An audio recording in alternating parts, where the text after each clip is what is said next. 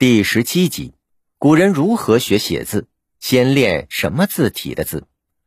书法教育作为一门专门的功课，是从唐代开始的。起初，写字与识字是密切联系在一起的，写字的同时就是识字的过程。唐代以后，写字和识字开始分离，主要是因为识字和写字的难易程度和顺序并不完全一致。因为写字必须要先练习基本笔画、基本字形和基本结构，而识字却不管基本笔画。比如一个小孩可能认识很多字，包括笔画繁多的字，但他并不一定会写那些字。所以从唐代开始，学校就把写字和识字分开，平行的组织教学。中国清代文学家王云。在他所著的一本专门论述儿童启蒙教育的书《教童子法》中写道：“学字亦不可早，小儿手小骨弱，难教以拨灯法。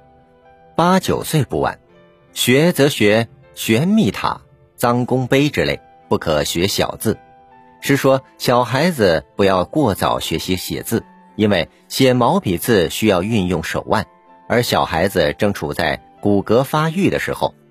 过早写字会影响小孩手腕骨骼的发育，并且小孩子骨弱，也难以掌握写字所用的拨登法。这是五指执笔中的一种方法。小孩子到八九岁再学写字也不迟。学写字首先要练习写楷体大字，可以用柳公权的玄秘塔碑和颜真卿的臧公神道碑进行摹写练习。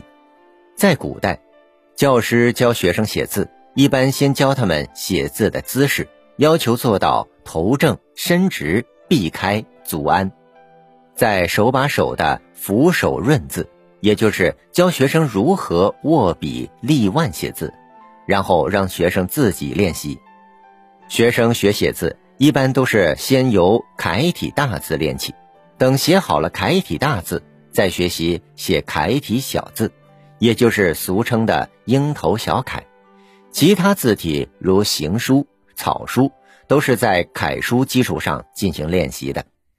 您刚才收听的是《学习教育中华文化十万个为什么》同名图书，由中华书局出版，演播水火之声。